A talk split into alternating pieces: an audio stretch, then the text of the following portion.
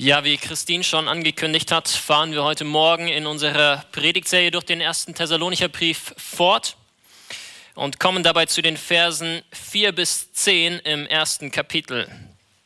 Ich möchte uns diese Verse sogleich vorlesen, aber vorher noch gemeinsam mit uns beten.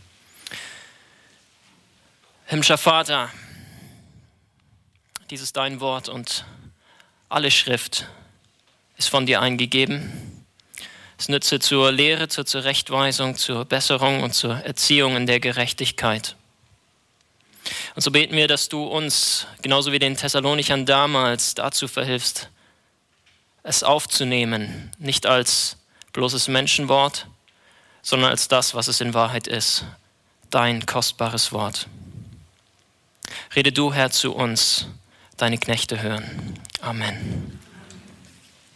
Ich lese uns die Verse 4 bis 10 aus dem ersten Kapitel des Briefes von Paulus an die Thessalonicher. 1. Thessalonicher 1, die Verse 4 bis 10. Ihr findet den Abschnitt auf Seite 233 in den ausliegenden Bibeln im Neuen Testament.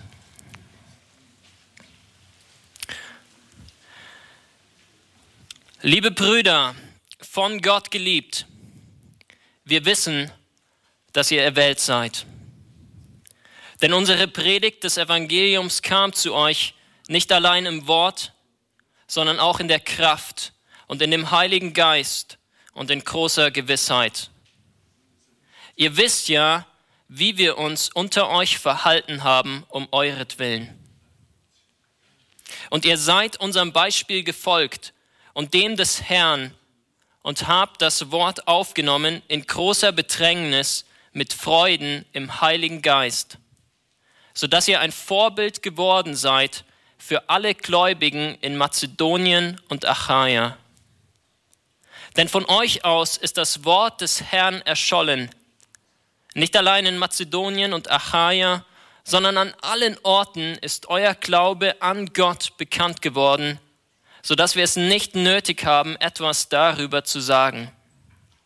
Denn sie selbst berichten von uns, welchen Eingang wir bei euch gefunden haben und wie ihr euch bekehrt habt zu Gott von den Abgöttern, zu dienen dem lebendigen und wahren Gott und zu warten auf seinen Sohn vom Himmel, den er auferweckt hat von den Toten, Jesus, der uns von dem zukünftigen Zorn errettet.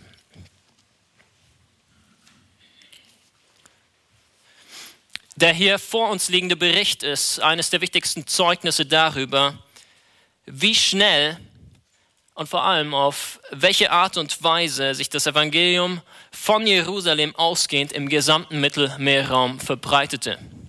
Ihr erinnert euch, Matthias hat uns letzte Woche schon mit hineingenommen in den historischen Kontext des ersten Thessalonicher Briefes. Dieser Brief ist eines der frühesten Dokumente des gesamten Neuen Testamentes. Er wurde geschrieben um das Jahr 50 nach Christus herum das heißt, nur der Jakobus und höchstwahrscheinlich der Galaterbrief wurden früher verfasst. Wir reden hier also von nicht einmal 20 Jahren, die seit dem Tod und der Auferstehung Jesu Christi vergangen sind. Nicht einmal 20 Jahre und das Evangelium hat das heutige Europa erreicht. Das ist erstaunlich, oder? Es wird umso erstaunlicher, wenn wir bedenken, was der Inhalt der Evangeliumsbotschaft ist nämlich, dass ein armer Zimmermann aus Nazareth, aus dieser kleinen römischen Provinz, wie ein Verbrecher an einem Holzkreuz einen jämmerlichen Tod starb. Und dass dieser Zimmermann der Christus ist.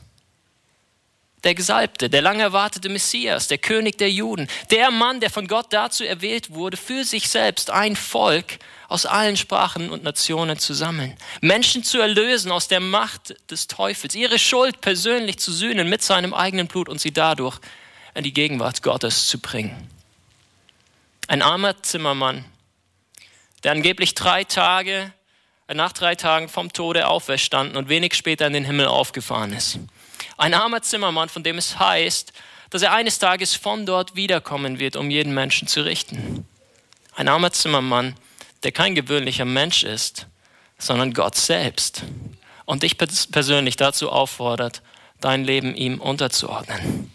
Geschwister, wir müssen uns bewusst machen, wie absurd das Evangelium in den Ohren des damaligen gewöhnlichen Bürgers klang. Und in Klammern, daran hat sich heute überhaupt nichts verändert.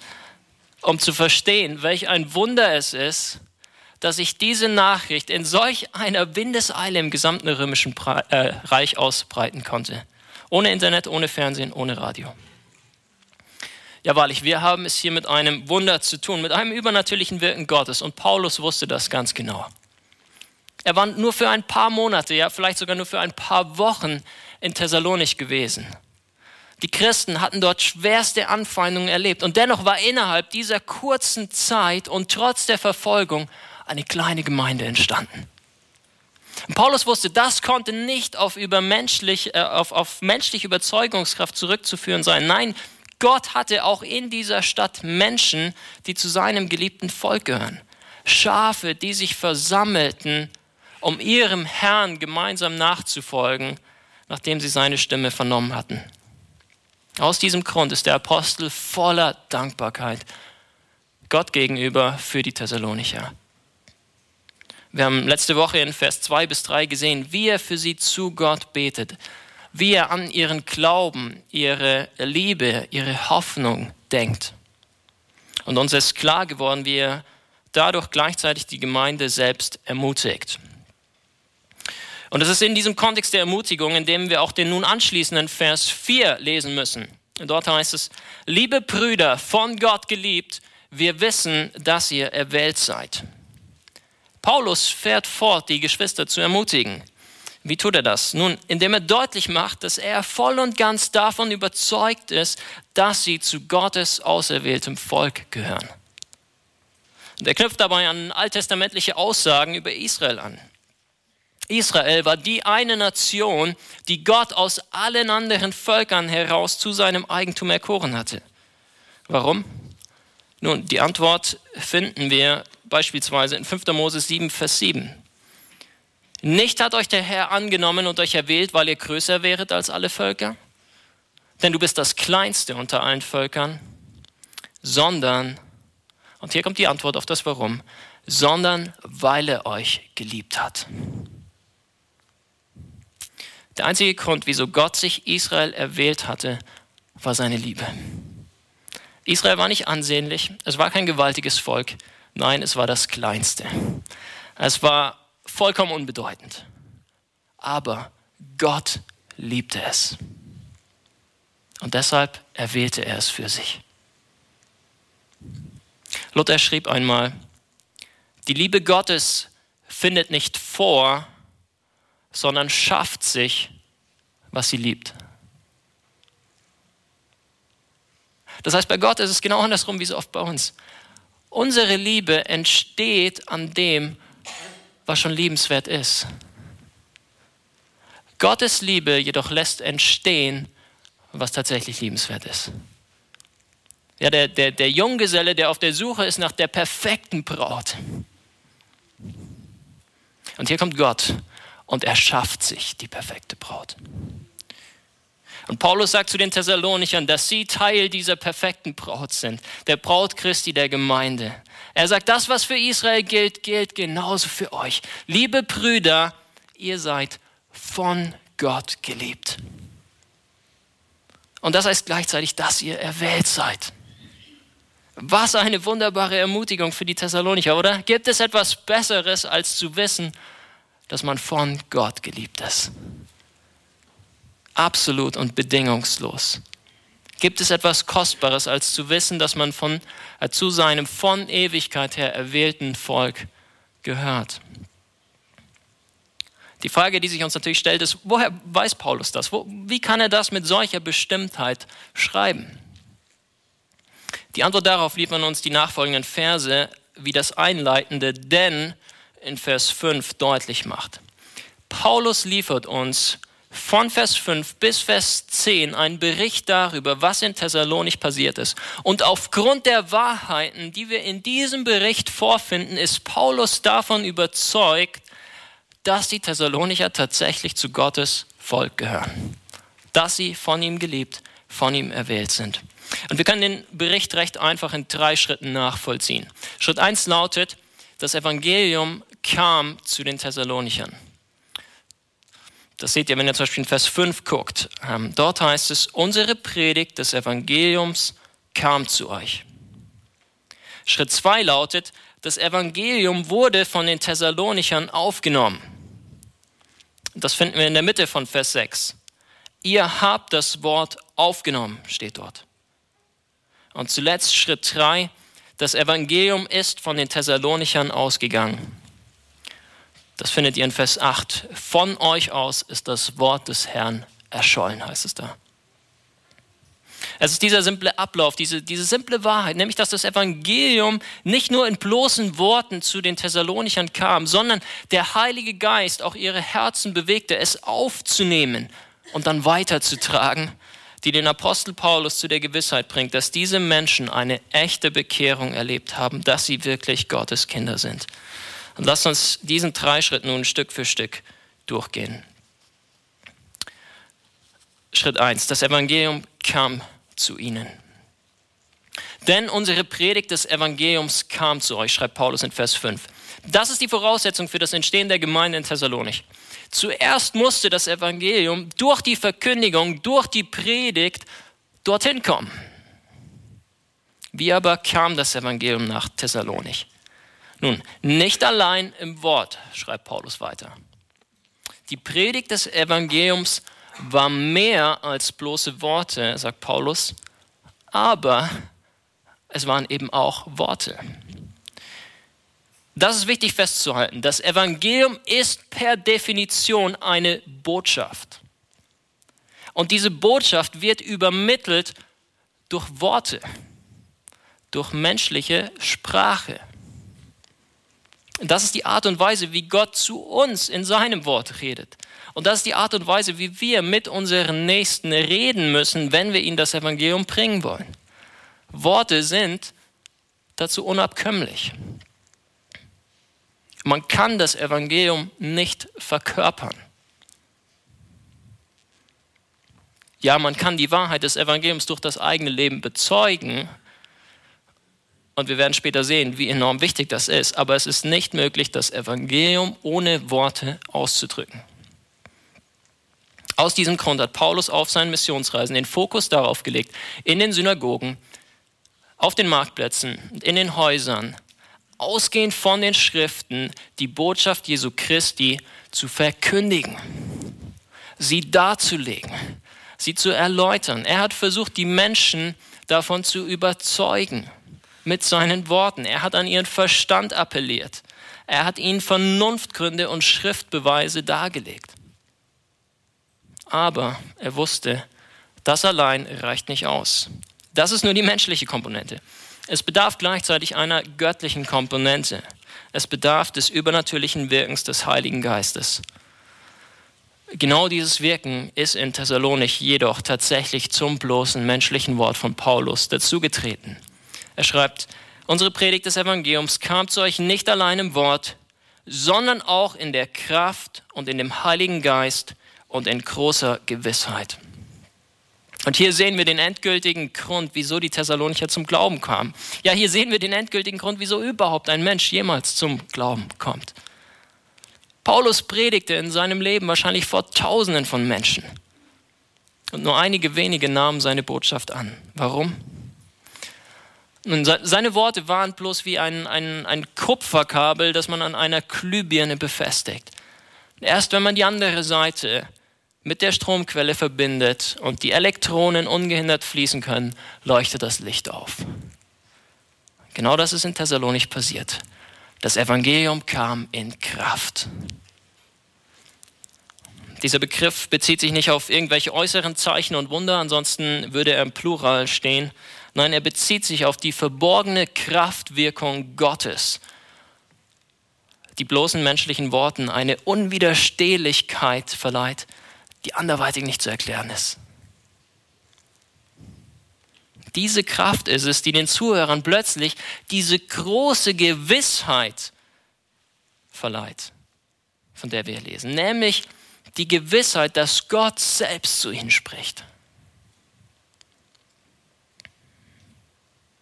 Die Gewissheit, dass diese Botschaft über den Zimmermann aus Nazareth, Nazareth tatsächlich wahr ist. Und diese Kraft und diese Gewissheit, sie gehen aus vom Heiligen Geist. Wort und Geist gehen in der Bibel Hand in Hand. Lasst uns nicht das trennen, was Gott zusammengefügt hat. Die primäre Aufgabe des Heiligen Geistes besteht darin, Gottes Wort in unserem Leben zur Anwendung zu bringen. Und genau das hat er in den Thessalonichern getan. Es war nicht die Geistesgröße von Paulus, die zu ihrer Bekehrung geführt hatte. Ganz im Gegenteil. Im ersten Gründerbrief beschreibt sich der Apostel als einen, einen schwachen Menschen, der nicht mit menschlicher Weisheit auftritt, sondern in Furcht und Zittern. Paulus war keine sonderlich attraktive, charismatische Führungspersönlichkeit. Es ging ihm nicht um Ansehen, um Geld, um Einfluss. Es ging ihm nicht darum, mit großen ähm, Massenbekehrungen aufwarten zu können. Nein, es ging ihm darum, in aller Schlichtheit das Evangelium zu verkünden, es mit dem persönlichen Leben demütig zu bezeugen und dann in der Kraft des Heiligen Geistes einige Menschen zu Jüngern Christi zu machen. Genau darauf weist er die Thessalonicher hin, wenn er am Ende von Vers 5 schreibt, ihr wisst ja, wie wir uns unter euch verhalten haben, um euretwillen. Das Evangelium kam also zu den Thessalonichern, das war der erste Schritt. Und weil es nicht im Wort allein kam, sondern in der Kraft und in dem Heiligen Geist und in großer Gewissheit, wurde es von ihnen aufgenommen. Das ist der zweite Schritt. In Vers 6 lesen wir, und ihr seid unserem Beispiel gefolgt und dem des Herrn und habt das Wort aufgenommen in großer Bedrängnis mit Freuden im Heiligen Geist. Ja, die Thessalonicher haben das Wort sogar in großer Bedrängnis aufgenommen, wie Paulus hier berichtet.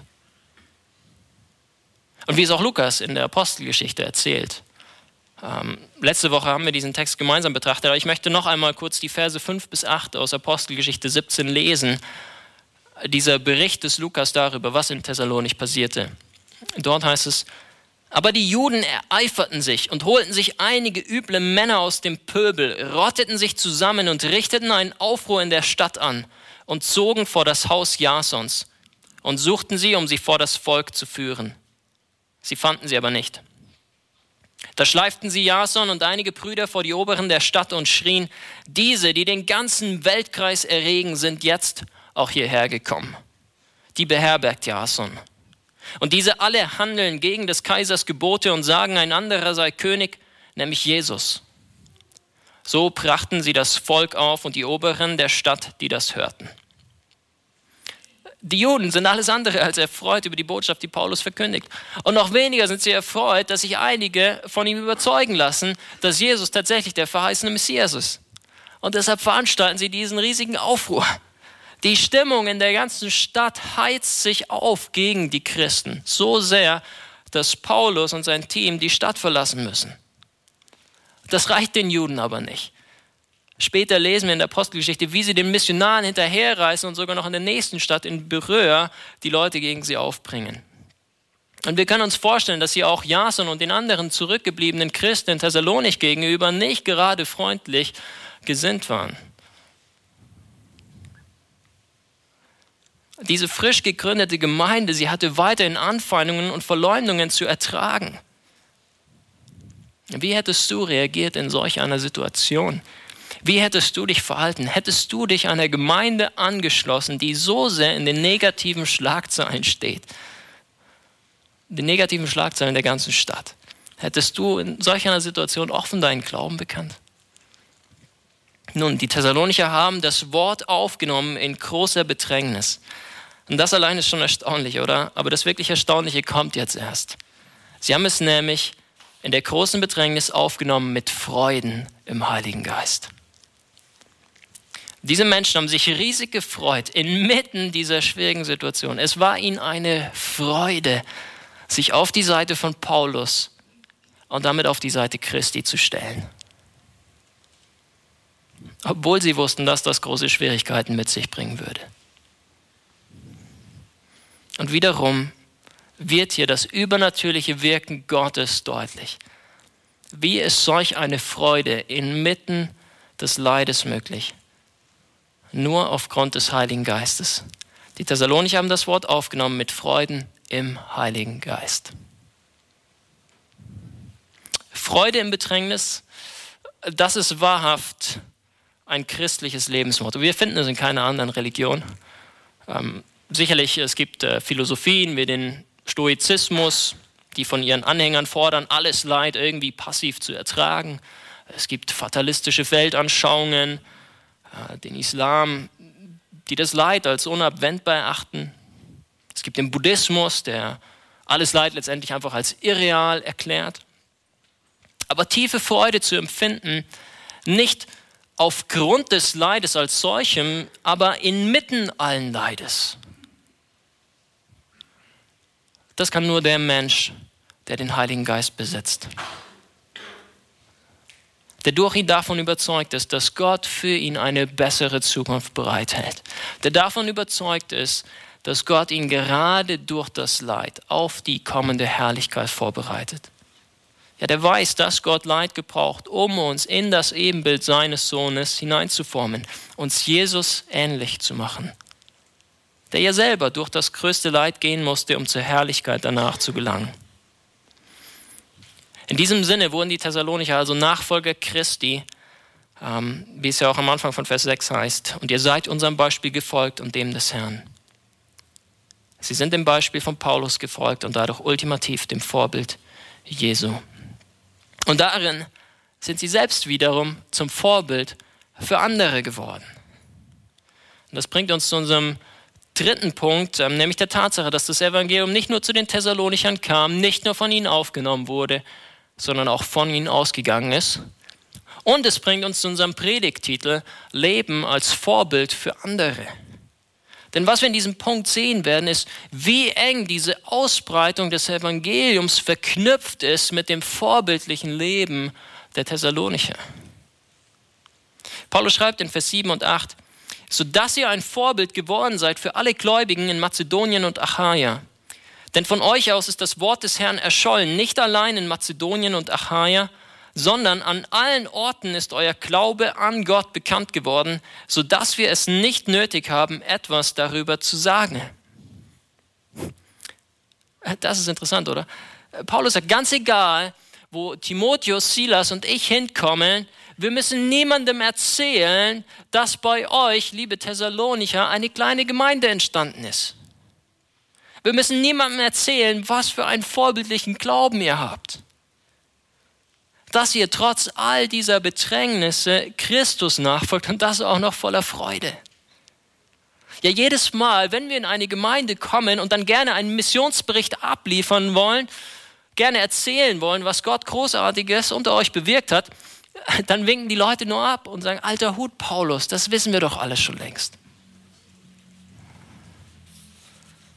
Wir haben es nicht nötig, etwas darüber zu sagen, schreibt der Apostel. Ihr, liebe Thessalonicher, ihr seid zum Vorbild für andere geworden, obwohl ihr gerade mal selbst ein paar Monate gläubig seid. Ihr seid zum Vorbild geworden für alle Gläubigen in Mazedonien und Achaia. Das ist mehr oder weniger die gesamte Gegend Griechenlands. Und nicht nur dort, von euch aus ist das Wort des Herrn erschollen, nicht allein in Mazedonien und Achaia, sondern an allen Orten ist euer Glaube an Gott bekannt geworden, heißt es in Vers 8. Das Wort, welches Luther hier sehr treffend mit erschollen übersetzt hat, ähm, kommt von dem griechischen Begriff Echeo, von dem wir wiederum unser heutiges Wort, äh, unser, unser deutsches Wort Echo haben. Und ich denke, dieser Begriff hilft, sich vorzustellen, was in Thessalonich passiert ist. Wie man in den Wald hineinruft, so schallt es heraus, heißt es sprichwörtlich der Klang der Stimme halt wieder. Es gibt ein Echo. Genauso war es mit dem Evangelium. Paulus hat es den Thessalonichern verkündigt. Und der Schall seiner Worte ist nicht in dieser Stadt verstummt, sondern er wurde von der Gemeinde, von den Gläubigen weitergetragen. Sie haben ihrerseits angefangen, die gute Nachricht zu verkünden. Von euch aus ist das Wort des Herrn erschollen, heißt es. Aber es waren nicht nur sie selbst, die das Evangelium weitergetragen haben. Nein, Paulus sagt, an allen Orten ist euer Glaube an Gott bekannt geworden. An allen Orten. Selbst wenn wir annehmen, dass Paulus hier eine Hyperbel, also eine, eine bewusste Übertreibung als Stilmittel verwendet, können wir doch davon ausgehen, dass das Geschehen in Thessalonich über die Grenzen Griechenlands hinaus bekannt wurde. Ja, vielleicht bis nach Rom oder äh, bis in die heutige Türkei hinein. Wie war das möglich? Nun, durch ganz einfache Mund-zu-Mund-Propaganda. Durch, hm, wie soll ich mich ausdrücken, einen gewissen heiligen Tratsch. Ähm, wir hatten es vorher schon von, von Onkel Fritz. Ähm, stellen wir uns vor, Onkel Fritz erzählt seinem Nachbarn Sepp, wie sich das Leben vom Xaver verändert hat. Hey, Sepp, hast du gesehen, was mit dem äh, Xaver passiert ist? Der hat sich dieser Gruppe von Jesus-Jüngern angeschlossen. Und jetzt ist der auf einmal immer so freundlich. Der trinkt bloß noch eine halbe pro Tag und rennt ständig mit einem strahlenden Gesicht durch die Gegend. Und das, obwohl seine Frau Annie voll den Stunk macht. Ey, ich sag's dir, Sepp, irgendwas ist da faul. Geschwister, es gibt nichts, was der Ausbreitung des Evangeliums mehr Vorschub leistet als solch ein heiliger Tratsch. Selbst in Zeiten von Facebook, Twitter und Co. kann uns als FEG München Mitte nichts Besseres passieren, als dass wir aufgrund unseres vorbildlichen Lebens im Munde der Menschen um uns herum sind. Stell dir vor, ganz München, ja ganz Bayern wüsste darum, was Gott in unseren Reihen bewirkt.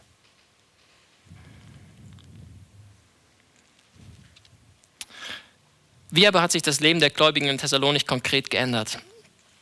Auch das schildert uns Paulus und äh, er tut es in den Versen 9 bis 10. Denn sie selbst berichten von uns, welchen Eingang wir bei euch gefunden haben und wie ihr euch bekehrt habt zu Gott von den Abgöttern, zu dienen dem lebendigen und wahren Gott und zu warten auf seinen Sohn vom Himmel, den er auferweckt hat von den Toten, Jesus, der uns von dem zukünftigen Zorn errettet. Diese Verse liefern uns eine wunderbare Beschreibung dessen, was sich im Leben eines jeden Menschen verändert, der beginnt, Jesus nachzufolgen. Drei Dinge gehören dazu. Erstens eine Umkehr. Paulus schreibt, wie ihr euch bekehrt habt zu Gott von den Abgöttern. Und das beschreibt einen radikalen Richtungswechsel, eine 180-Grad-Wende. Tatsächlich ist dieser Begriff, den Paulus gebraucht, Bekehrung, schon zu einem Synonym für das Gläubigwerden geworden in unserem Sprachgebrauch. Der Apostel, der Apostel sagt hier, dass ein grundlegendes Merkmal eines Christen darin besteht, dass er den Götzen in seinem Leben, den er früher Opfer dargebracht hat, den Rücken zukehrt. Dass er ihnen gut beisagt, dass er sich von ihnen abwendet und dass er sich nun Gott zuwendet. Und damit kommen wir zum zweiten Merkmal, dem Dienst. Paulus schreibt, zu dienen dem lebendigen und wahren Gott. Ja, das ist ein weiteres Merkmal eines Christen. Er wird sich nun mit seinem Leben, mit allem, was er hat und ist, seinem neuen Herrn unterstellen, ihm dienen. Bekehrung ist also nicht nur diese negative Abwendung vom alten Leben in der Sklaverei der Sünde, nein, es ist auch die bewusste, die positive Hinwendung zu einem neuen Leben in wahrer Freiheit im Dienst Gott gegenüber. Und die dritte Sache ist die Erwartung. Paulus schreibt zuletzt in Vers 10, und zu warten auf seinen Sohn vom Himmel, den er auferweckt hat von den Toten. Jesus, der uns von dem zukünftigen Zorn errettet. Hier sehen wir, wie der Apostel das Thema aufgreift, unter das wir unsere ganze Predigtserie gestellt haben. Leben mit Perspektive Ewigkeit. Auch dieses Merkmal, sagt er, ist charakterisierend für euch, Thessalonicher. Ja, es ist charakterisierend für jeden Christen. Jeder Christ wird in einer Erwartungshaltung leben. Er wird darauf warten, dass Jesus Christus, der Sohn Gottes, vom Himmel wiederkommt und uns am Tag des letzten Gerichtes errettet vor dem Zorn Gottes. Er wird keine Reichtümer für diese Welt anhäufen, sondern Schätze für die zukünftige sammeln. Er wird seine Hoffnung auf die Auferstehung der Toten durch die Macht Gottes setzen und nicht auf die Fähigkeit von irgendwelchen Ärzten, äh, sein Leben irgendwie künstlich zu verlängern. Umkehrung, Dienst und Erwartung. Das sind also diese drei Merkmale, die die Thessalonicher charakterisieren. Davon war ihr Leben geprägt. Und der Bericht über ihr vorbildliches Leben verbreitete sich im ganzen Mittelmeerraum. Sie hatten das Evangelium nicht nur gehört, sie hatten es auch aufgenommen und es war von ihnen ausgegangen. Und deshalb war Paulus davon überzeugt, dass sie tatsächlich zu Gottes Volk gehörten, dass sie von ihm geliebt, von ihm erwählt waren. Und äh, wir sind an dieser Stelle eigentlich am Ende unseres Textes angelangt, aber ich möchte, bevor ich schließe, noch drei simple Anwendungen für uns aus diesen Versen herausarbeiten. Die erste Anwendung hängt mit dem Götzendienst zusammen, von dem die Thessalonicher sich abgewandt haben. Ähm, und diese Anwendung gilt dir ganz besonders, wenn du noch kein Christ bist. Siehst du, die Bibel sagt uns, dass wir alle von Natur aus Götzendiener sind. Wir beten nicht Gott an, sondern irgendetwas anderes. Und der Punkt ist, dass uns Götzen immer enttäuschen werden. Sie werden uns niemals das geben, was wir von ihnen erhoffen. Und so möchte ich dich fragen, in was investierst du deine Zeit, dein Geld, deine Energie? An was denkst du, wenn du an nichts anderes denken musst? Morgens, beim Aufwachen, abends, beim Zubettgehen? Und vor welchem Verlust hast du am meisten Angst im Leben? Vor was fürchtest du dich? Ohne was kannst du dir dieses Leben nicht vorstellen? Alles, was dir bei diesen Fragen in den Kopf kommt, ist höchstwahrscheinlich ein Götze. Geld, Macht und Sex, das sind nur die offensichtlichsten. Es können auch ganz subtile Dinge sein. Die Familie, die Arbeit, die Gesundheit. Dinge wie finanzielle Sicherheit, sozialer Status, ehrenamtliches Engagement. Vielleicht ist es bei dir etwas ganz anderes. Egal.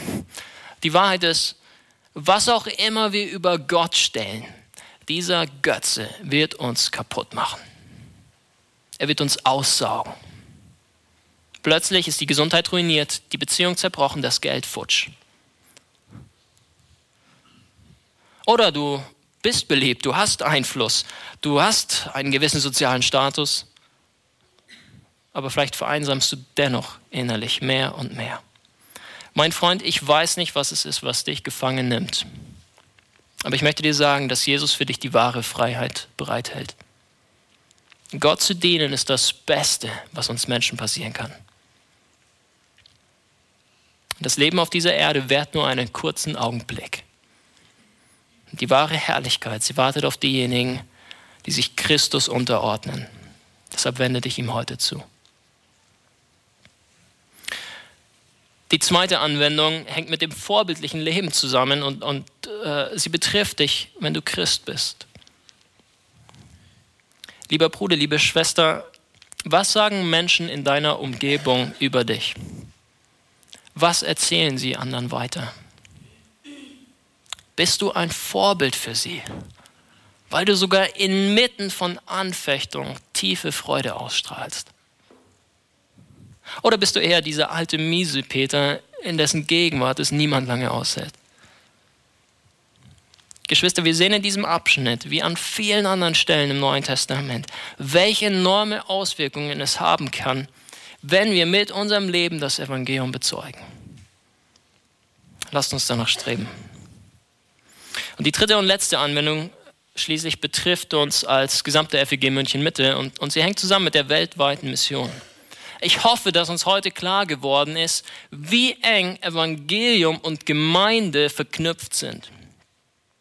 Es ist die Verkündigung des Evangeliums, durch welche Gemeinden gegründet werden. Und es sind Gemeinden, durch welche das Evangelium in der ganzen Welt verbreitet wird. Lass mich das nochmal sagen. Es ist die Verkündigung des Evangeliums, durch welche Gemeinden gegründet werden. Und es sind Gemeinden, durch welche das Evangelium in der ganzen Welt verbreitet wird. Das ist genau das, was wir am Beispiel der Thessalonicher in unserem heutigen Text sehen. Und liebe FEG München Mitte, deshalb gilt, wenn wir ein Anliegen dafür haben, dass Menschen zum Glauben kommen, und sich das Evangelium in dieser ganzen weiten Welt verbreitet, dann lasst uns mit unserem Geld und mit unserem Gebet zwei Dinge unterstützen. Erstens Missionare, die in die Welt hinausgehen und das Evangelium verkünden mit dem Ziel, Gemeinden zu gründen.